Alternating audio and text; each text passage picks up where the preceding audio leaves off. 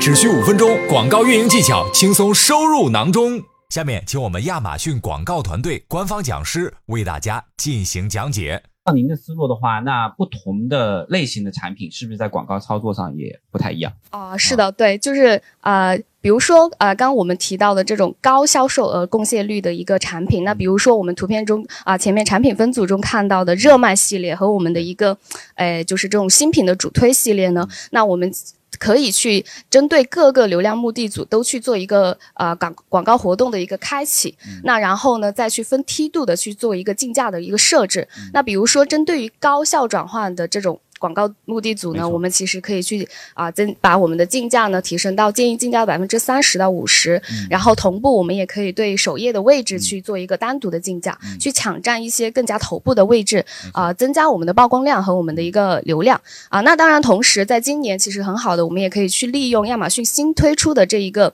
啊搜索词展示量啊份额报告，去明明确我们这一部分呃搜索词也好，或者说我们这一部分 ASIN 也好，它的一个展示量份额的排。排名它的一个份额情况，那综合我们的一个呃业务目标，我们 ROAS 的一个目标呢，去确定我们竞价往上提的一个一个上限是在哪里的。那接下来呢，针对于我们这种广泛的或者是呃广泛流量或者说竞品流量这种相对啊转换可能性偏低的一些广告活动组呢，我们的竞价就只可以适当的提高到建议竞价的百分之十到百分之二十。啊，那做这样一个啊比例的一个提提升呢，其实就是说为了我们旺季期间可以去。去啊抢夺更多的一部分流量，然后去增加一个啊流量面的一个您提到的这个三五十啊，或者十到二十的这个数字的调整，这个数字是怎么来的呢？啊，这个数字其实是我们在啊以往的呃测试中，或者说就针对于不同广呃竞价的一个不同类目下的一个测试呢，会觉得这样一个幅度相对来说，使我们能够啊拿到一个。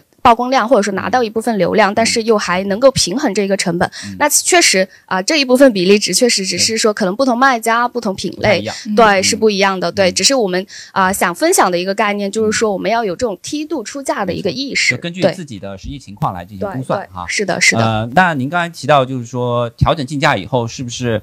预算也要做相应的调整，否则就容易出现超预算这种情况。对，是的，是的，就是说我们在各个广告活动这预算比例的分配上，确实也会根据我们不同的一个流量目的啊，去做一些不同的预算比例的一个设置。那比方说，就是针对于品牌流量，或者说我们高效转换流量这种，对我们。更有利的一些流量组呢，我们会预设一个百分之七十到八十的一个预算比例。那可能针对于这种广泛流量或者说竞品流量这部分呢，可能我们会给它预设一个百分之二十到三十的一个预算比例。那更多的是为了去在旺季这种时间阶段呢，增加我们的品牌、我们的产品。在这个时间阶段的一个流量的一个覆盖面的一个动作，没错，对，呃，看看到很多卖家朋友可能在旺季时候啊，会经常有一些 coupon 啊、deal 啊，就是优惠券啊或者促销这些。啊，对，就确实针对于旺季这种这种很特殊的一个时间阶段啊，那那特别是说我们在 Prime Day 啊，或者说黑五网一当日，我们有一些大额促销的，或者说有 deal 的这一部分产品，我们确实是需要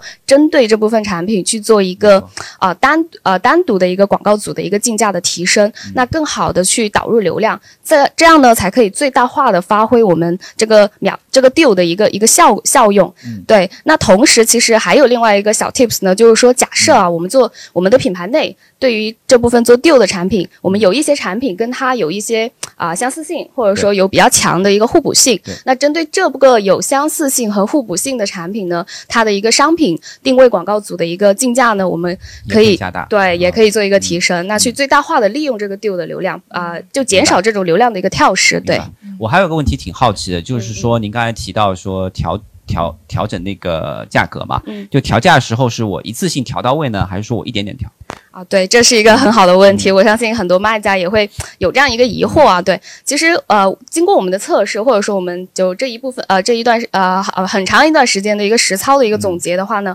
我们建议说，在旺季期间，所有广告活动的这种竞价的调整，都是分阶段的，且多频次的、逐步的、逐级的去做一个提升的动作。今日份亚马逊广告知识已送达，如果对你有帮助，记得分享给朋友，评论区留言告诉我们。感谢大家的收听，我们下期再见。